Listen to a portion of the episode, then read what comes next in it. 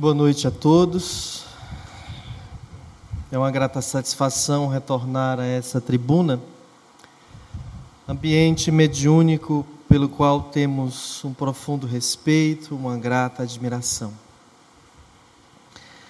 Mas o tema que nos fora proposto, aspectos espirituais da violência, se dá devido à campanha que acontece em todo o mundo do mês de outubro dedicado à não violência.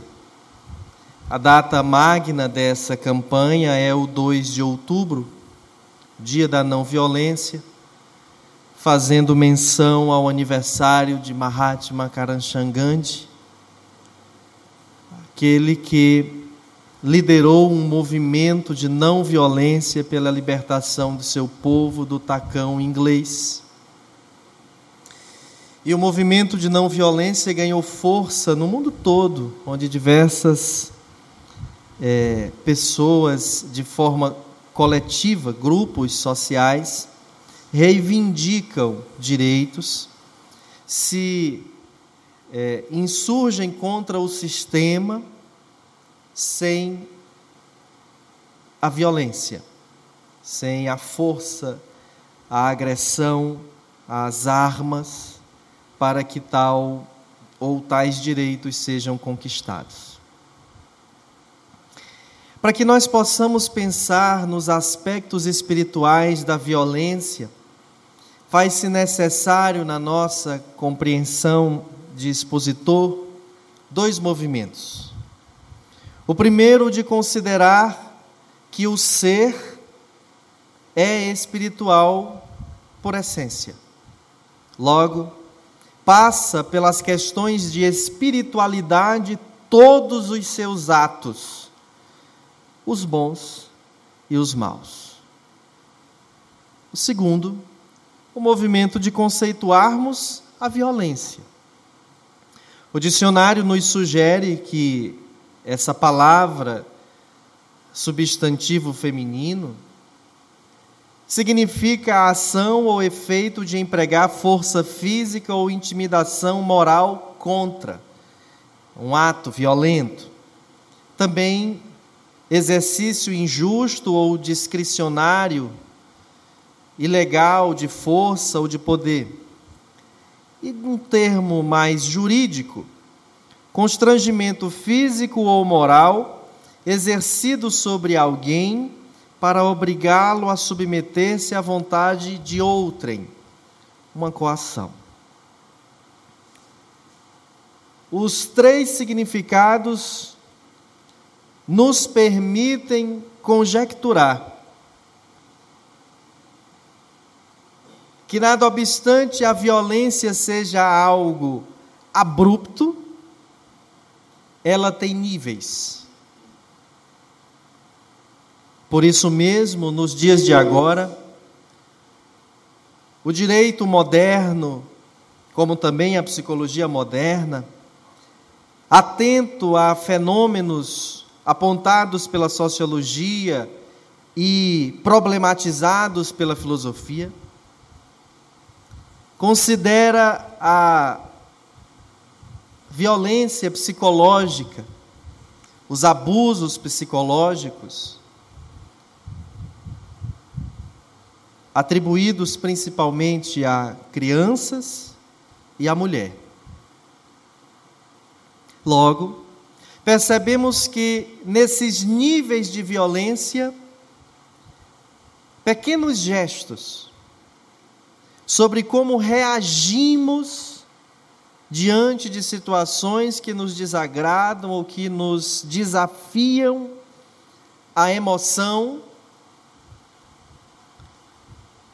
podem ser considerados atos de violência. O virar a cara é um ato de violência. Revirar os olhos porque viu alguém que não gosta é um ato de violência. Ausentar-se de um local pela chegada daquele que não gosta, mesmo quando ali deveria permanecer, é um ato de violência.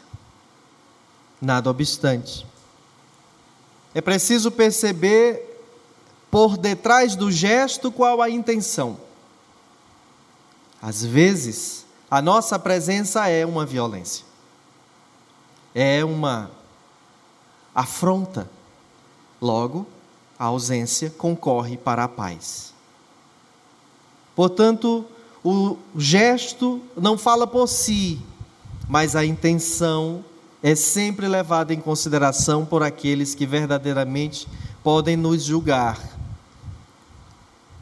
Os bons espíritos da parte de Deus, representando o próprio Deus, que é quem nos julga. Importante considerar, meus amigos, que a violência que vai de pequenos gestos chega a gestos macros, como o da crueldade, em que indivíduos agem de tal maneira sórdida que, envoltos de uma psicopatia profunda, sequer se sentem incomodados pelo ato bélico agressivo que tenham praticado contra outrem ou contra uma nação, contra toda uma coletividade. Quanto mais Hitler agia, menos ele se incomodava. Foram seis milhões de judeus e outros povos.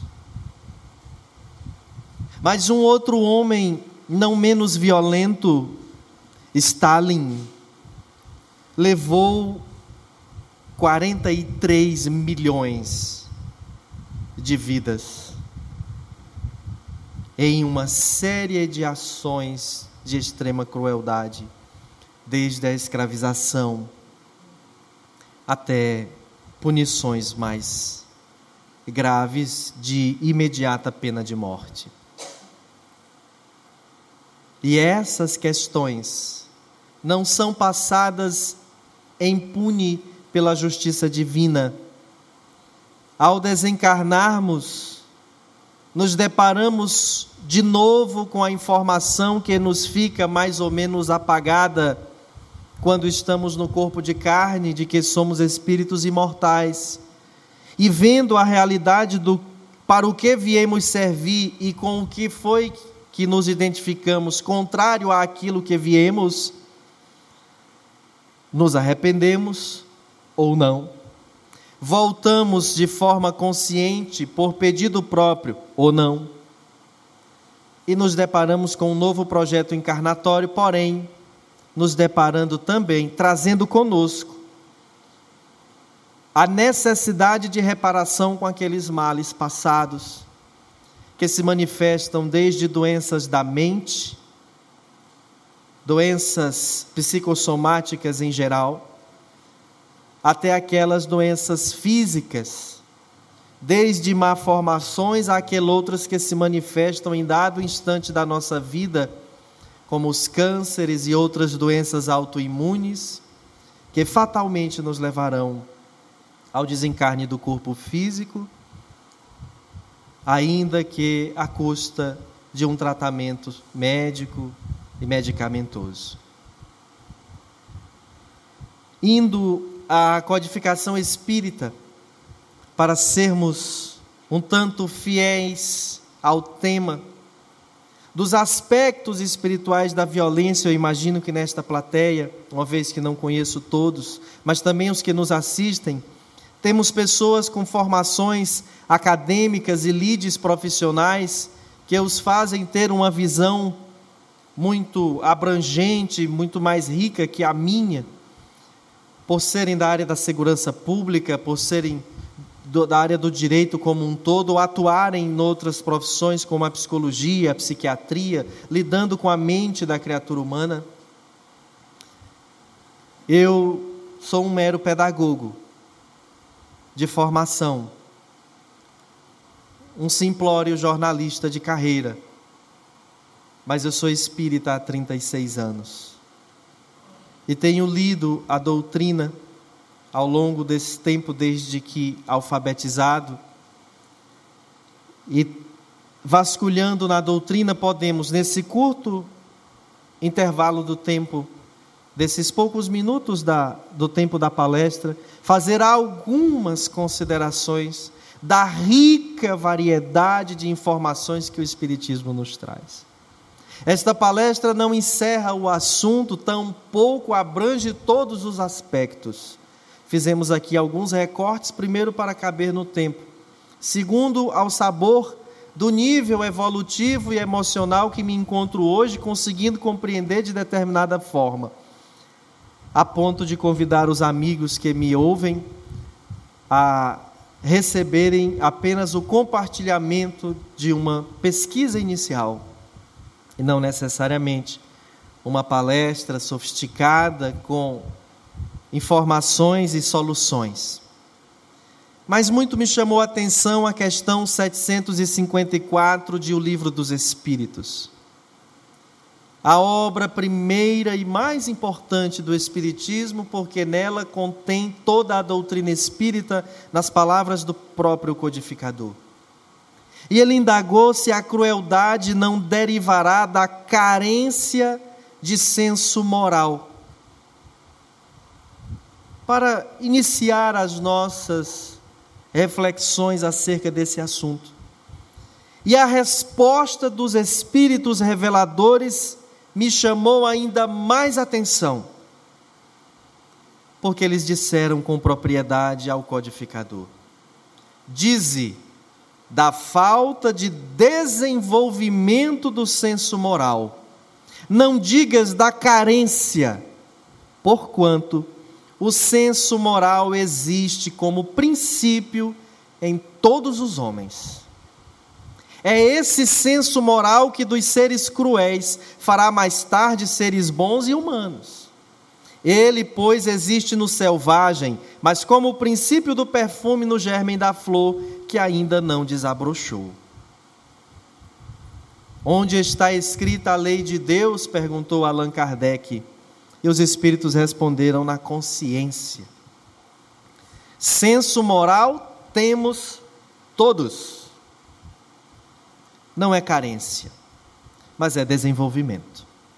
Este desenvolvimento se dá através de um fenômeno que é a arte de formar, de formar caracteres chamado educação. Educação é o conjunto de saberes, valores, experiências que qualquer indivíduo é submetido. É um fenômeno extraordinário, mas para ser fiel ao termo, ele não abrange os aspectos de teor negativo e faz com que tudo aquilo que a gente aprenda e replique e não seja bom, receba o termo de deseducação. Porque a educação nos direciona no sentido do bem e do belo, não do contrário. Assim sendo, nós vamos observar pessoas que renascem em lares absolutamente desestruturados do ponto de vista mento-moral e se revelam seres de uma grandeza moral e intelectual de surpreender aqueles que pensam de onde veio este. Eu tenho um irmão por parte de pai e eu tenho certeza que ele não se incomodaria em eu relatar isto, que nasceu numa família bastante desestruturada.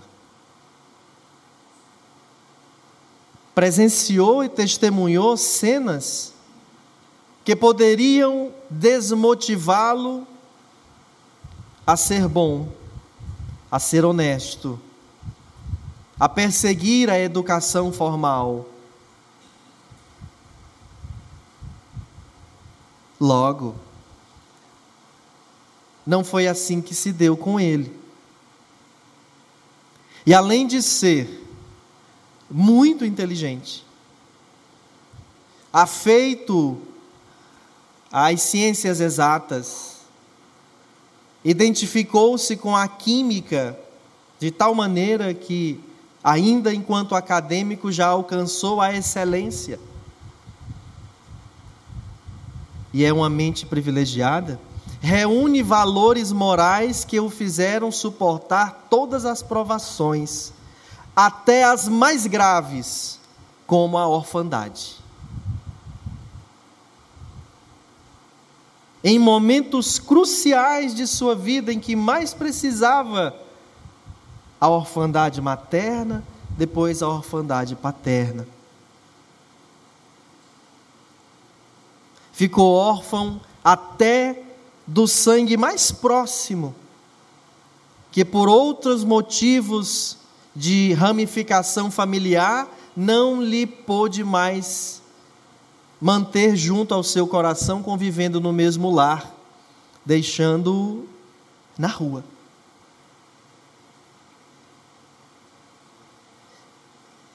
E nenhum desses eventos diminuiu um ponto das suas notas na escola. Nenhum desses eventos lhe tirou a vontade de continuar. Em nenhum ano pedagógico estudou na rede privada, sempre na escola pública. E nenhum dos seus resultados nos vestibulares fora negativo. Costumamos culpar sistemas, costumamos culpar coletividades, e é verdade que existe sim uma grande parcela de culpa coletiva no que diz respeito à não oportunização da grande maioria das pessoas, mas também é verdade que reside no espírito essa vontade, essa perseverança para vencer a si e aos desafios do mundo não nascemos cruéis. Muito embora nosso passado já nos tenha feito, é, já, já, já tenha registrado ações nossas de crueldade. Mas nós renascemos como uma folha em branco, tal como conceitua a antropologia cultural. São os novos caracteres de agora que nos trarão as impressões novas mas se renascemos em ambientes que não favorecem o nosso desenvolvimento, e as nossas escolhas se direcionam para aquilo que é mais denso, sensual e agressivo, será ali o nosso desenvolvimento e ainda somar-se-ão a nós outras mentes igualmente violentas que nos induzirão a cometer as mais variadas atrocidades. Nós fomos buscar nesses aspectos espirituais o desdobramento desse entendimento, olhando para a questão do ser, o ser, o indivíduo, a partir do que Joana de Ângeles nos traz na obra Triunfo Pessoal, e ela considera que a criatura é o resultado das suas próprias experiências, adquiridas no imenso pélago do processo evolutivo, transferindo de uma para outra existência as conquistas que lhe caracterizam o desenvolvimento intelecto-moral. Precisamos, portanto, considerar a perspectiva não só da imortalidade da alma, como da reencarnação, para entender e compreender, independente de aceitar, mas para poder fazer sentido no raciocínio que estamos tentando criar, de que já tivemos outras existências e de que ainda teremos outras pós essa. Daí ela dizer que a criatura é o resultado das suas próprias experiências adquiridas no imenso pélago do processo evolutivo. Não pode ser apenas observado o homem adulto porque existem manifestações em crianças, em adolescentes, que ainda não seria o suficiente a, a sua curta atual jornada para justificar todos os motivos que o levam a ter condutas agressivas ou de violência. O homem adulto, de meia idade, já passou por uma série de situações, mas e a criança? Então é preciso considerar o espírito imortal. Aí a gente vai, quando fala de aspectos espirituais, a gente pensa logo em espírito, espírito junto, espírito perto, o espírito fazendo alguma coisa. Mas só que nós somos duplamente influenciados. E qual a primeira influência? Diz Joana na obra O Despertar do Espírito. A violência encontra-se embutida nos instintos básicos do ser ainda não superado. Isso está nele. Tá certo? E além das suas manifestações patológicas, a falta de educação ou o exemplo dos vícios com os quais convive, com a ausência absoluta do sentido ético, da dignidade moral, ficam esculpidas nos seus tecidos emocionais as condutas agressivas e violentas de que se nutrem o ambiente, a família, a sociedade. Esta casa está aqui permeada de uma energia extraordinária hoje. Porque de manhã, cada cômodo aqui foi cheio de vida, com a presença de crianças que vivenciaram hoje aqui a festa do Dia da Criança. Crianças que assistimos em 48 famílias na Lagoa da Prata a oito quilômetros daqui. E crianças, filhas dos nossos tarefeiros e frequentadores que fazem a evangelização aos domingos, estiveram aqui brincando, assistindo teatro, lanchando, participando de, de, de brincadeiras e brinquedos. Ao final, ainda recebendo outras guloseimas típicas do universo infantil, mas esse ano abrindo mão de estimulá-la a ideia de o presente, o brinquedo como presente, para que ele entendesse que uh, entendessem que a alegria compartilhada, a vivência, a brincadeira, o lúdico, esse preenche muito mais do que o brinquedo que depois quebra, do que o brinquedo que depois. E ou, como outros limitam o dia das crianças a dar brinquedos, achamos que o nosso papel deveria ser outro enquanto espíritas. Mas a gente vê nas atitudes de algumas pessoas como elas replicam o modelo educacional que foram submetidas lá atrás. Quando a ausência quase que total de recursos para viver mesmo o básico esculpia tanta perturbação na mente e na cabeça de alguns pais que, também não sendo perfeitos, agiam com muita violência com seus filhos.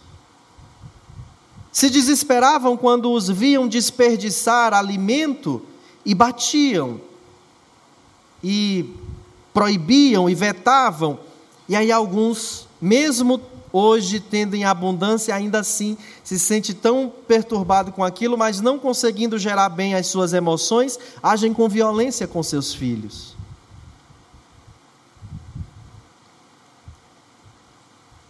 Tivemos hoje exemplos de mães que, preocupadas com o daqui a pouco, o que queriam comer, o que receberam logo na entrada, porque já foram recepcionados e sendo alimentados. Sabíamos que alguns não teriam tomado sequer o café da manhã, porque não tinha. E começaram sendo alimentados. Uma parte, uma mãe guardou na bolsa, apreensiva Chegar lá em casa não vai ter almoço, de tarde vão querer merendar, eu vou guardar logo isso aqui. Mas a filha queria comer mais. E a mãe se irritou com aquilo. Tu vai estragar, disse palavrões, bateu na mão da criança. Eu estava ao lado e perguntei: a senhora não recebeu a maçã que a criança pedia? Recebi, mas ela não sabe comer, não, ela vai estragar. E eu não podia fazer com que a mãe perdesse o seu respeito perante a sua filha, eu não iria insuflá-la. Eu me calei. Cada um sabe quem são necessariamente os espíritos que estão consigo, né? Mas eu, vendo a insistência da criança que voltou mais duas vezes, saí por ali e pedi que uma outra pessoa levasse até onde a criança estava a maçã que ela queria comer. E a criança comeu a maçã.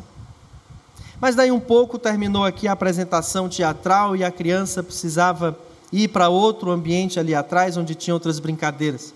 Quando ela ia passando, tinha pipoca ali. À vontade para os meninos. Ela pegou uma. E a mãe quase deixa a menina careca de um puxão de cabelo. E a, a prima bateu-lhe na cabeça porque ela pegou a pipoca. Eu digo: se essa festa demorar, essa criança sai em coma daqui. Se ninguém tomar uma providência. E eu disse assim: eu vou pedir a bolsa dela, vou botar tudo dentro da bolsa e depois da, aqui, de mais tarde está garantido, senhora. Agora deixe essa menina comer, pelo amor de Deus. Daí um pouco nova agressão. Ela vinha caminhando, é, é tão espontânea, é tão natural que não repara que está assim na frente dos outros. A menina caminhando e ela puxando os cabelos. Aí eu não pude mais. Já era a terceira vez. O galo cantou. E eu disse assim: senhora, não faça isso. Hoje é o dia da criança, tem muito aqui, não vai faltar para ninguém, deixe ela comer. Não, eu estou só segurando. Eu digo, mas ela está chorando. Não segure mais não, que dói quando a senhora segura. Ela ficou assim sem graça e comeu e passou adiante. Ela ficava assim, vendo a menina brincar e olhava assim para mim e eu olhava para ela. Eu não sei a impressão de que eu fiz um mal muito grande. Eu digo, quando essa menina chegar em casa, ela vai apanhar.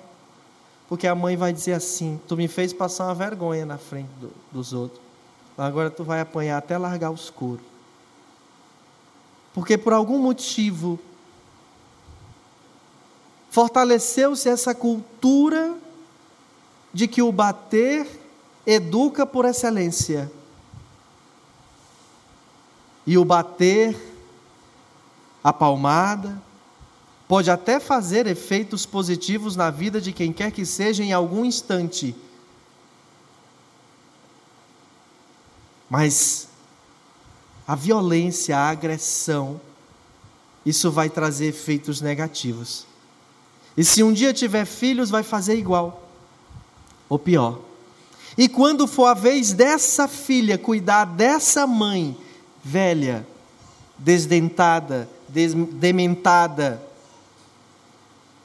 sem audição, que se suja, essa filha não agirá com carinho. Ela agirá com o mesmo puxão de cabelo. Porque a violência, os especialistas descobriram que ela tem um ciclo.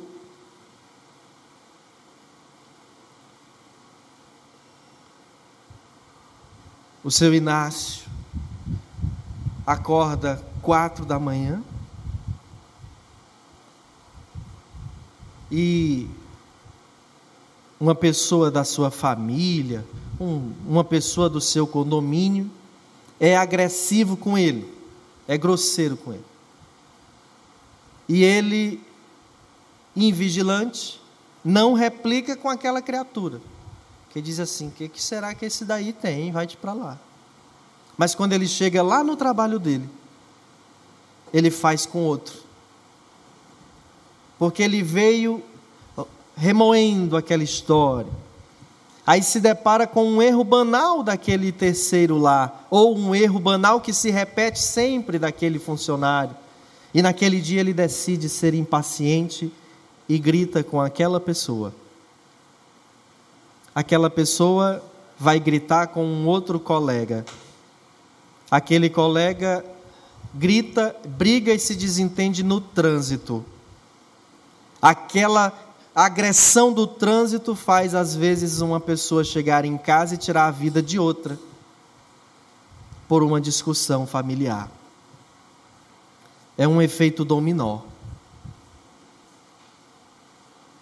A violência não nasce lá no homicídio.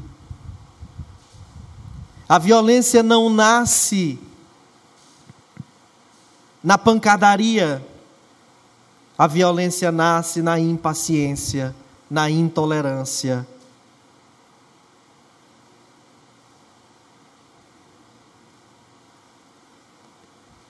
E isso é preciso ser observado. O que estamos semeando naqueles que educamos, o que estamos semeando naqueles com quem convivemos, e o que vamos colher disso a respeito da não violência, a respeito da paz. Ora, se existe a influência dos encarnados, se somos seres imortais e enquanto tem um grupo encarnado, tem um grupo três vezes maior desencarnado, há influências nesse sentido, e lembrem-se que o tema é aspectos espirituais não é influências espirituais na violência. Mas gostaríamos de abordar um desses aspectos espirituais a partir da pergunta 459 de O Livro dos Espíritos.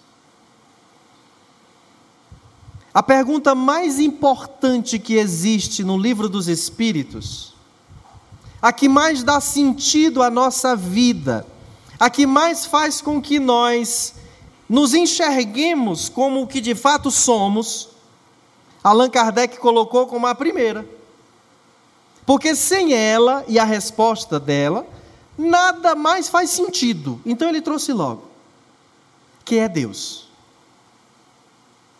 Mas, em, enquanto os seres que desejam se enxergar como espíritos imortais, essa pergunta é um divisor de águas.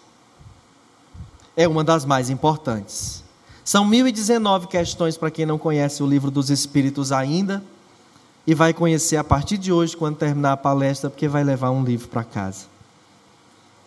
A 459, mais ou menos no meio do livro, pertencente ao capítulo 9, da segunda parte, é um livro dividido em quatro partes. Influem os espíritos em nossos pensamentos e em nossos atos?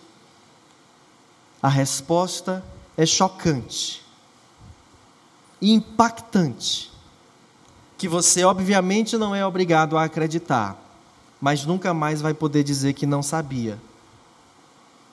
Muito mais do que imaginais. E influem a tal ponto que de ordinário são eles que vos dirigem. Sabe o que quer dizer a palavra ordinário? É de ordem. A ordem é necessariamente essa. Ele está falando que são os bons ou que são os maus? Não, os espíritos, os bons e os ainda não, ainda não bons. Eles interferem. Senão não fazia sentido lá na outra escola religiosa a gente rezar para o anjo da guarda, para o santo, para a santa. Porque eles são espíritos, alguns deles estiveram vivos. São Francisco esteve vivo na terra, não foi? Ele está em algum lugar. É um espírito. Então ele, ele ouve a minha prece, faz alguma coisa por mim. Aí a gente vai voltar aos aspectos para falar essa segunda influência desdobrando-a. É em O Livro dos Espíritos que encontramos uma resposta muito interessante. Desde que sobre ti atuam influências más, é que as atrais desejando o mal. Um parêntese. Veja bem. Sou espírita, faço o evangelho no lar, frequento com regularidade, tento ali me esforçar. Mas tem alguém que, além de eu não gostar, porque é natural que, por uma série de fatores, a gente não goste de alguém. Mas existe a diferença, Elisângela, de não gostar e desejar mal para ele. Olha, eu não consigo me dar bem com fulano de tal. Alguns a gente não sabe nem explicar, outros a gente sabe, foi por certas situações, mas desejar-lhe mal é outra coisa. É igual ter inimigo e ser inimigo. Tem inimigos que são gratuitos, são voluntários. De repente não gostam de nós e às vezes fazem o possível para nos prejudicar, mas a gente nunca fez nada para eles, não nessa existência. Agora, ser inimigo é você querer ser, é diferente. Atrai desejando mal. Aí você pensa assim, mas o que será que acontece? Se eu estou fazendo toda a minha parte espiritual, a parte boa, a parte correta, e ainda assim eu percebo que existem influências espirituais negativas na minha vida. É que a gente não faz parte espiritual como culto exterior. Ir para o centro e fazer evangelho no lar, numa perspectiva de que fazendo isso eu estou protegido numa bolha, salvo, posso fazer o que eu bem entender e sentir o que eu bem entender, que nada vai me acontecer, não é verdadeiro. Não funciona. vir para se refazer. Pegar as lições e ir vivenciar. Ou nada feito. Fernando Mendes já cantava na sua poesia: não adianta ir à igreja rezar e fazer tudo errado. Aí, fechado o parêntese, os espíritos disseram: Porquanto os espíritos inferiores correm a te auxiliar no mal logo que desejes praticá-lo. Toda vez que você cair em tentação por causa da raiva e desejar o mal para alguém, e você chorar, esmurrar, gritar, depois que você se acalmar, faça uma oração pedindo a Deus que trabalhe o seu coração para tirar de você esses rompantes. Porque é natural, como ser imperfeito que somos, a raiva nos desequilibrar. E a gente escorrega. Mas depois que a gente recompõe a dignidade, a gente deve fazer uma oração para se recuperar espiritualmente também. Porque naquela hora da raiva, Elisângela, naquela hora que eu desejei o mal ao outro, eu criei um vínculo espiritual imediato com alguém desencarnado, que fica próximo a mim e que mais tarde vai me lembrar de novo e mais tarde vai sugerir de novo, e aí, que hora tu vai fazer? Que hora tu vai envenenar? Que hora vai matar? Que hora vai denunciar? Que hora vai perseguir? Que hora vai se vingar? Que o nome disso é vingança. E não confundamos com o direito nosso, conquistado a duras penas, de poder se valer da lei civil para ter a sua honra e a sua segurança defendida e protegida. Não estamos falando de quaisquer coisas, ou de não nos valermos da lei para nos protegermos, mas que nós reparemos como indivíduos, dentro de nós, como fica a repercussão daquelas emoções e daquelas situações. Sabe por quê? Um indivíduo entra na nossa casa e tira a vida de um parente nosso. E a gente quer que a lei seja cumprida. Ele vai preso.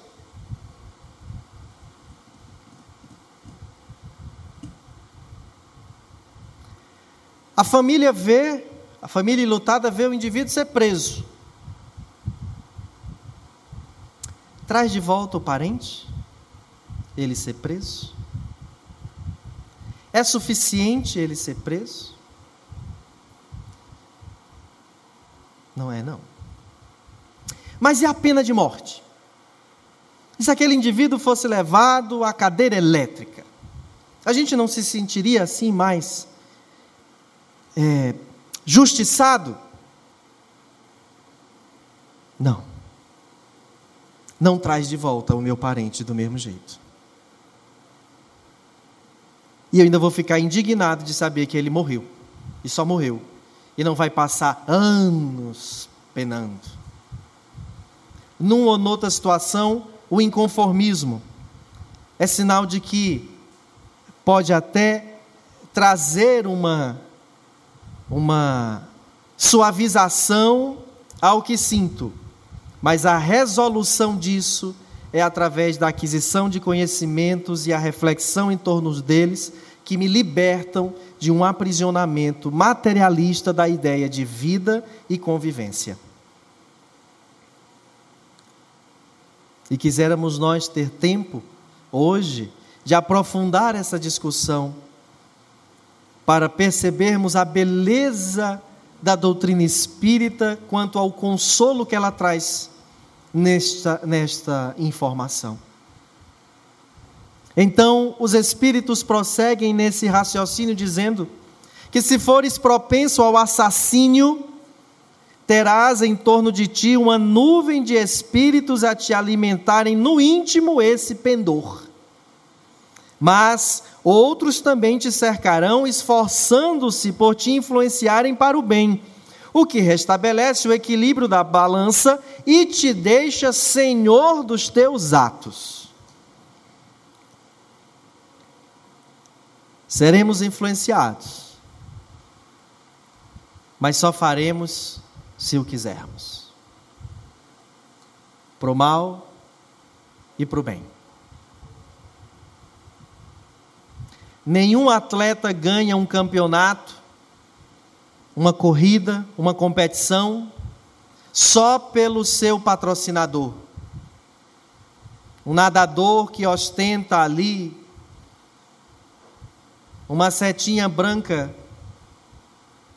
da esquerda para a direita, sem entrar na piscina, nadar, chegar do outro lado em primeiro lugar, ou seja, que posição for, que vai ao pódio e recebe medalha? Nada feito. Nenhum de nós alcançará a perfeição só por nos vincularmos a rótulos religiosos, de partidos, sejam eles quais forem mas pelos esforços que empreendermos de sermos alguém melhor que nós mesmos, no domínio, na gestão das nossas emoções. Porque o objetivo de encarnar é aperfeiçoar. E dentro desse escopo, a forma que temos de evoluir estando encarnado é nos humanizando. E a humanização passa pela alta gestão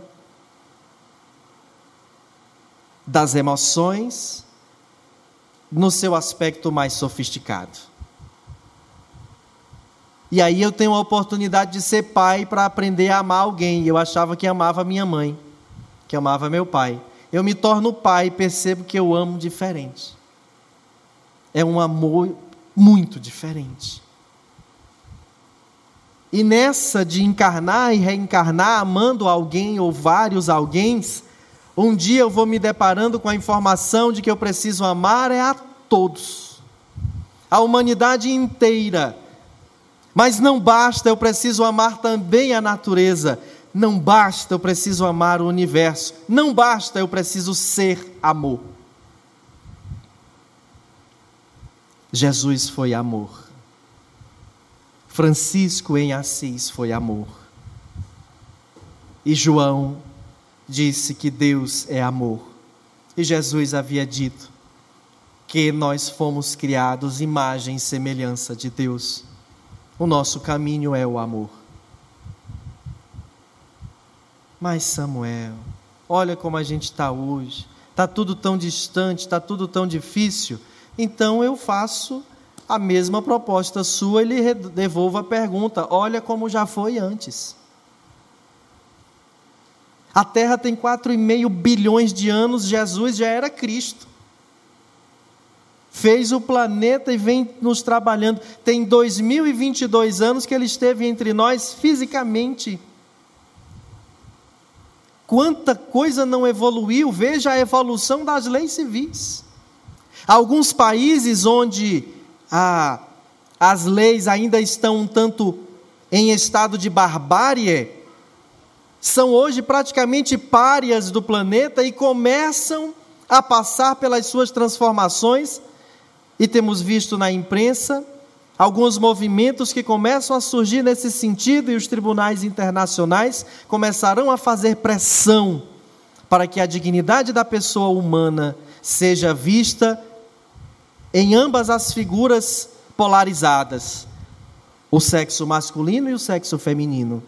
E naquelas sociedades onde as mulheres não têm os mesmos direitos que os homens, inclusive quanto ao uso do seu próprio corpo, seja em muito breve alcançado, porque já não faz mais o mesmo sentido que antes, quando crentes numa determinada perspectiva. A sociedade evoluiu, a sociedade melhorou. O homem moderno é muito melhor o homem contemporâneo, que alguns chamariam de pós-modernos, é muito melhor que o homem primitivo.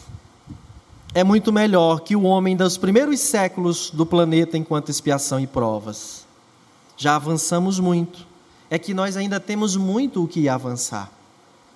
Basta ver o quanto progredimos intelectualmente. Somos muito mais inteligentes, somos muito mais belos, somos muito mais civilizados. Só não somos ainda tão bem espiritualizados. E até em territórios como no Oriente, onde a ideia de espiritualidade já vem sendo trabalhada há muitos mais milênios, ainda assim está limitada à roda de Sansara de poucas encarnações. Então, observando isso, Joana de Ângeles desdobra dizendo que é natural que a criatura humana seja dirigida pelas suas paixões, enquanto nela prevalecem os remanescentes ancestrais do processo evolutivo. Não conseguindo aquilo a que aspira de uma forma pacífica, apela para a violência.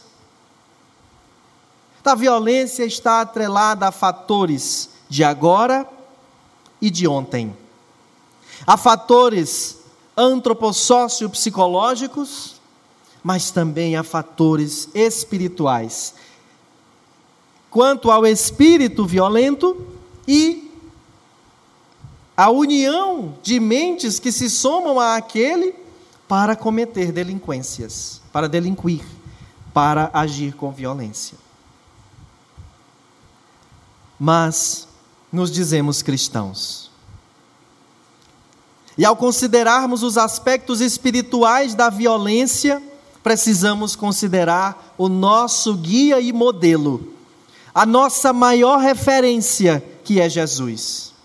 E o que Jesus haveria de dizer e conceituar sobre a violência? Ora, quando ele diz amai a Deus sobre todas as coisas é o próximo como a ti mesmo, ele já diz não faça o mal.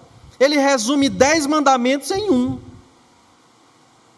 Lá mais adiante ele vai dizer: Um novo mandamento vos dou. Novo. Que vos ameis uns aos outros como eu vos tenho amado. Ele usa o amor dele como exemplo.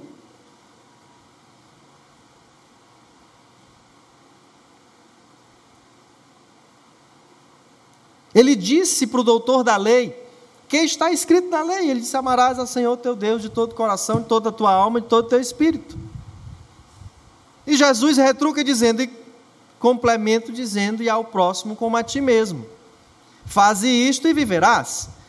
Ele retruca: Mestre, quem é o meu próximo? Aí Jesus narra para ele a parábola do bom samaritano. E termina perguntando para o doutor da lei: Quem te parece ser o próximo daquele que estava caído?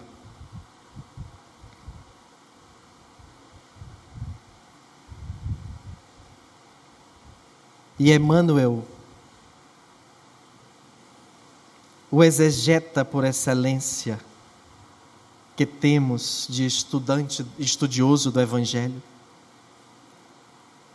ressignifica o conceito de próximo falando do próximo mais próximo. O próximo mais próximo é aquele que está pertinho da gente.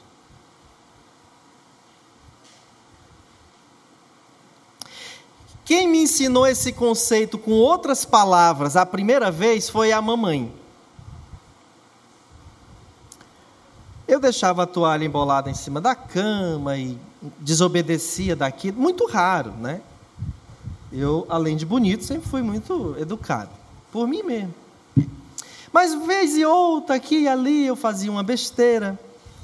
E aí, as minhas professoras, normalmente, é, quando a encontravam, me elogiavam por um ou outro aspecto, embora, em outros aspectos, elas também me denunciassem. Mas isso fica para outra palestra. Aí, a mamãe dizia assim: aquela professora que mais se empolgava comigo, né? E ela sabia que a mulher gostava de mim, ela dizia assim: chegava, via a toalha em cima da cama, ou eu a respondia mal, o que era muito raro. Por alguma situação, ela dizia assim: Besta, eu ainda vou dizer para a tua professora fulana de tal, que lá fora tu é um e aqui tu é outro.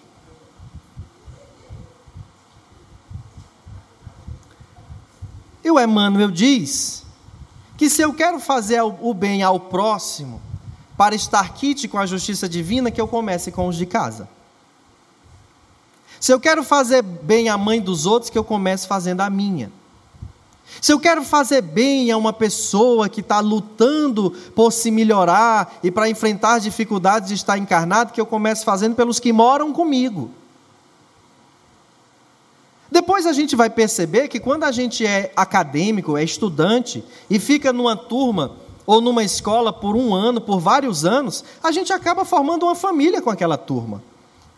É outro tipo de próximo mais próximo. Se eu quero fazer bem às pessoas, que eu faça com aqueles que convivem comigo. Depois eu percebo isso no meu trabalho. É o próximo mais próximo. E por consequência dessa, dessa conduta, a gente traz isso para o nosso natural e começa a fazer bem a qualquer um que entre na nossa frente. Só em estar próximo de mim, ele é o, mais, o próximo mais próximo agora. Então, nas filas, é possível fazer o bem ao próximo. E no inferno, também é possível fazer o bem ao próximo mais próximo. Eu disse inferno? Eu quis dizer trânsito. Que é, no dicionário de filosofia tem mais ou menos o mesmo significado.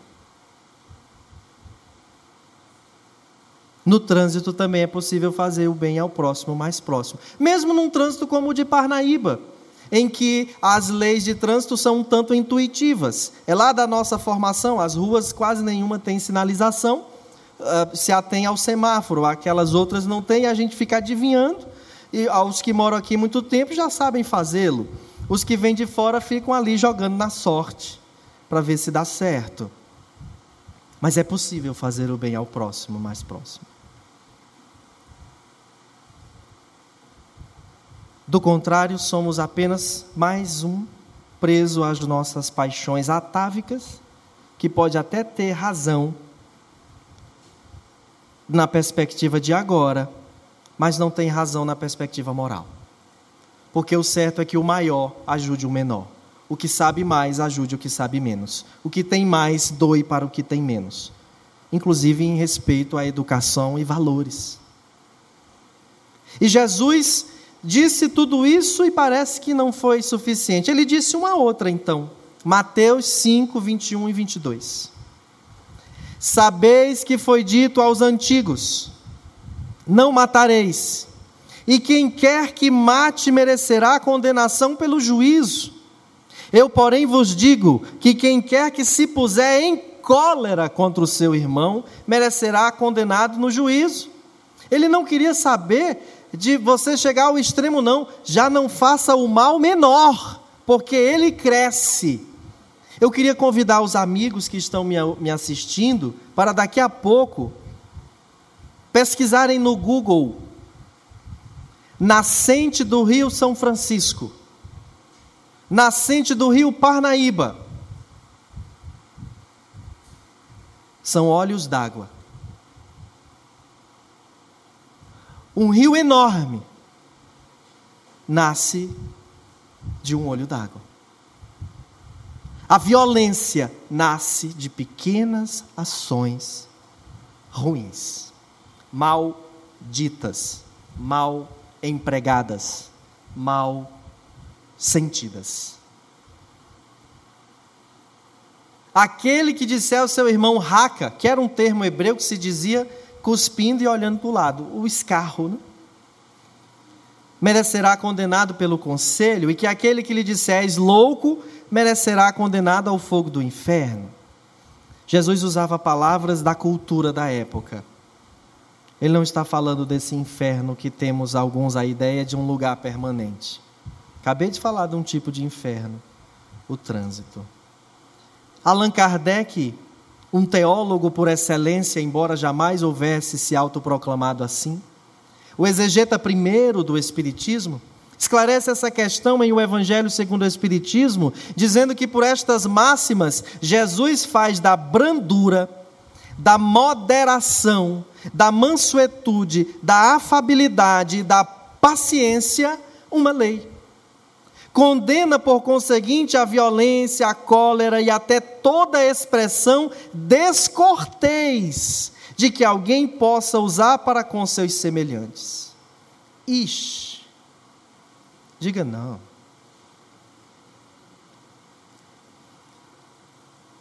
Ah, vem o Negliton. Ixi. Vai para o inferno.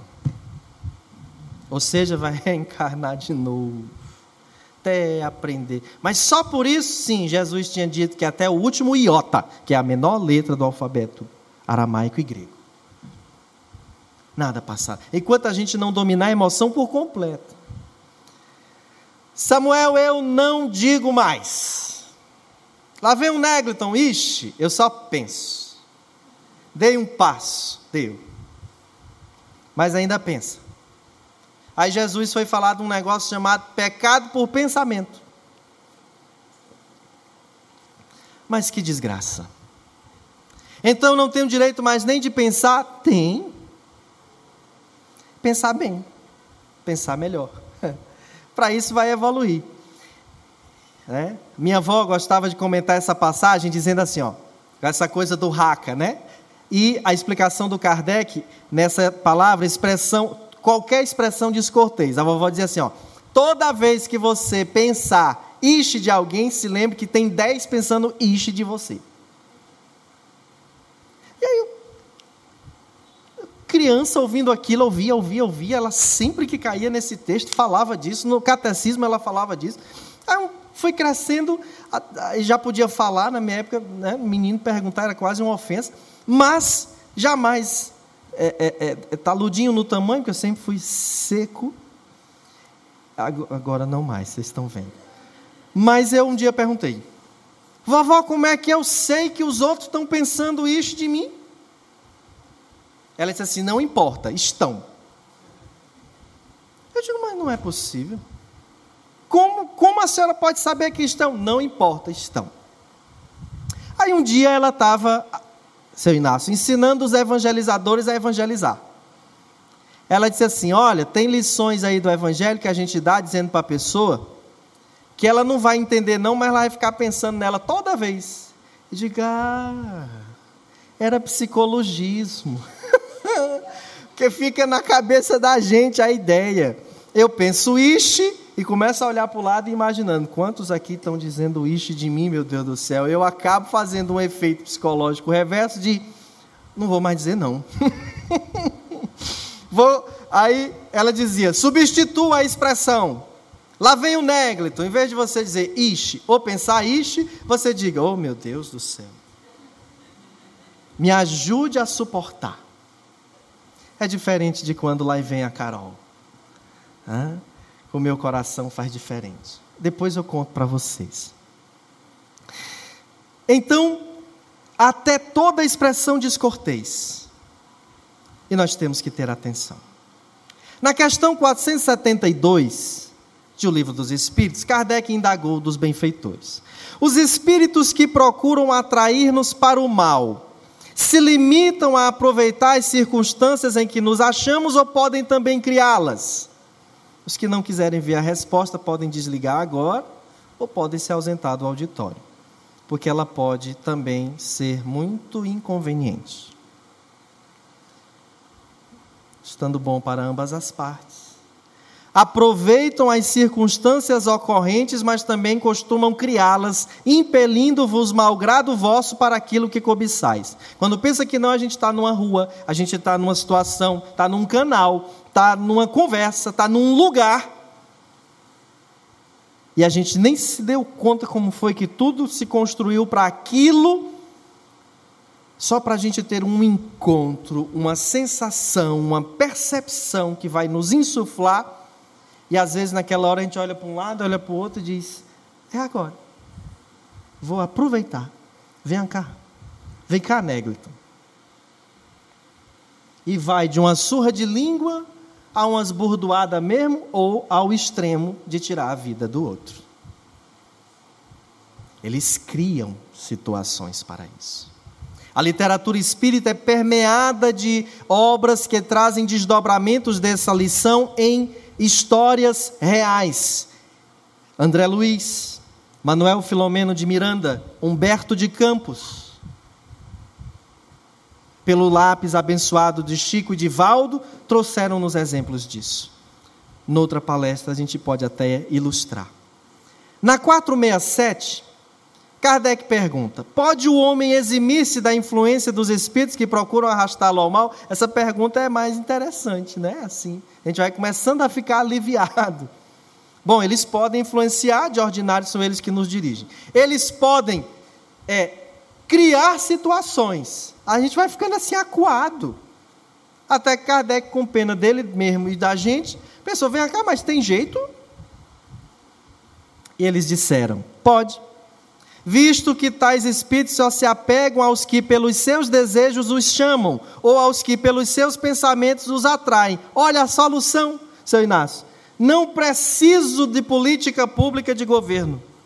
Não preciso da permissão de autoridade religiosa nenhuma.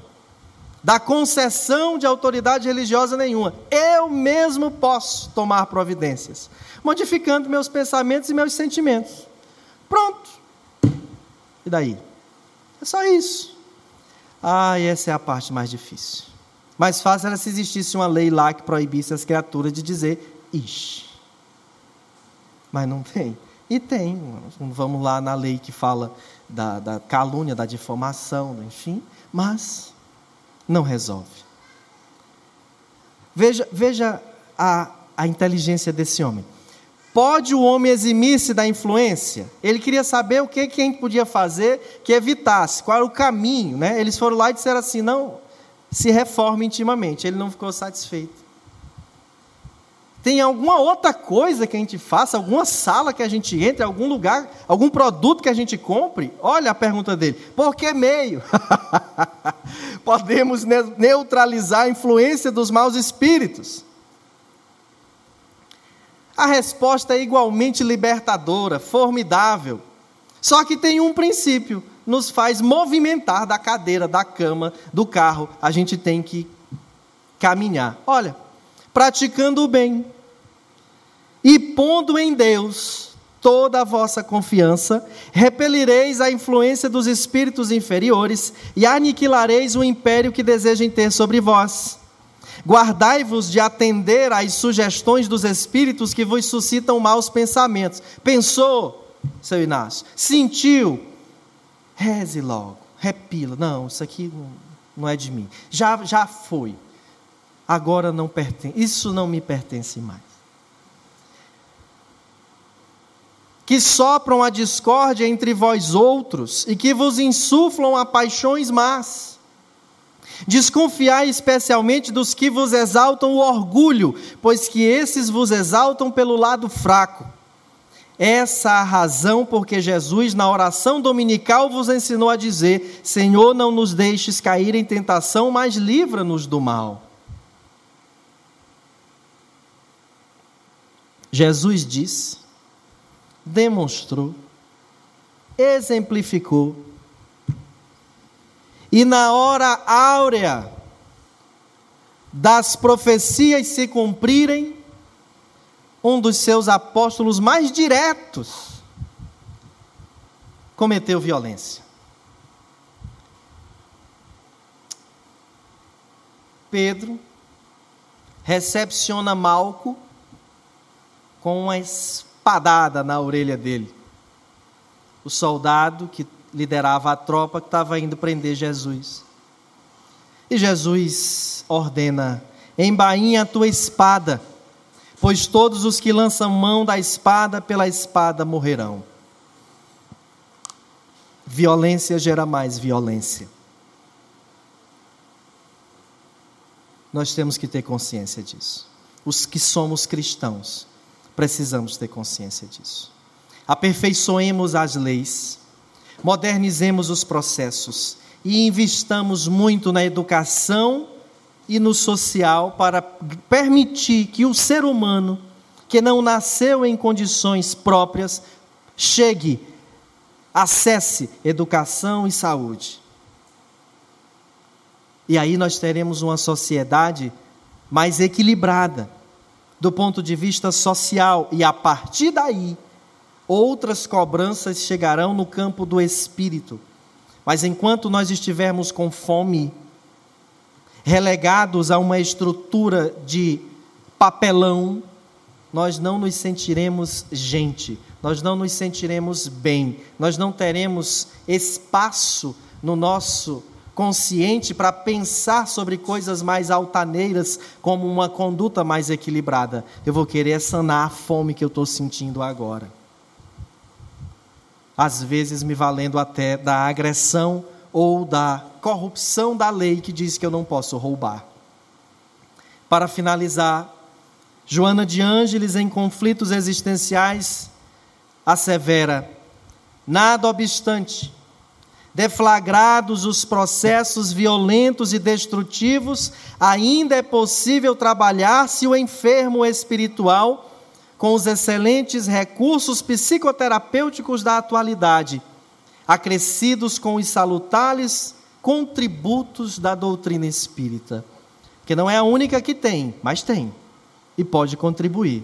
Traga seu filho para a evangelização da infância para a evangelização da juventude, para a evangelização da mocidade, venha às palestras, se integre a grupos de estudos, se permita conhecer mais a fundo a doutrina e perceberá o que ela quer dizer, que contributos são esses. Porque tudo à nossa volta se transforma pelo nosso modo de pensar e de ver as coisas. E a gente começa a ter mais fé, não só em Deus, na espiritualidade, mas na própria criatura humana a gente começa a ter um olhar próximo daquele que Jesus teve quando no madeiro disse: Pai, perdoa-os, eles não sabem o que fazem. A gente começa a olhar sabendo que um dia essa humanidade vai estar diferente. Igual a poesia do, do, do Gonzaguinha. Ontem um menino que brincava me falou que hoje é semente do amanhã para não ter medo que esse tempo vai passar. Não se desespere, não, nem pare de sonhar. Nunca se entregue, nasça sempre com as manhãs. Deixa a luz do sol brilhar no céu do seu olhar. Fé na vida, fé no homem, fé no que virá. Nós podemos muito nós podemos mais. Vamos lá fazer o que será. Muito obrigado, senhores.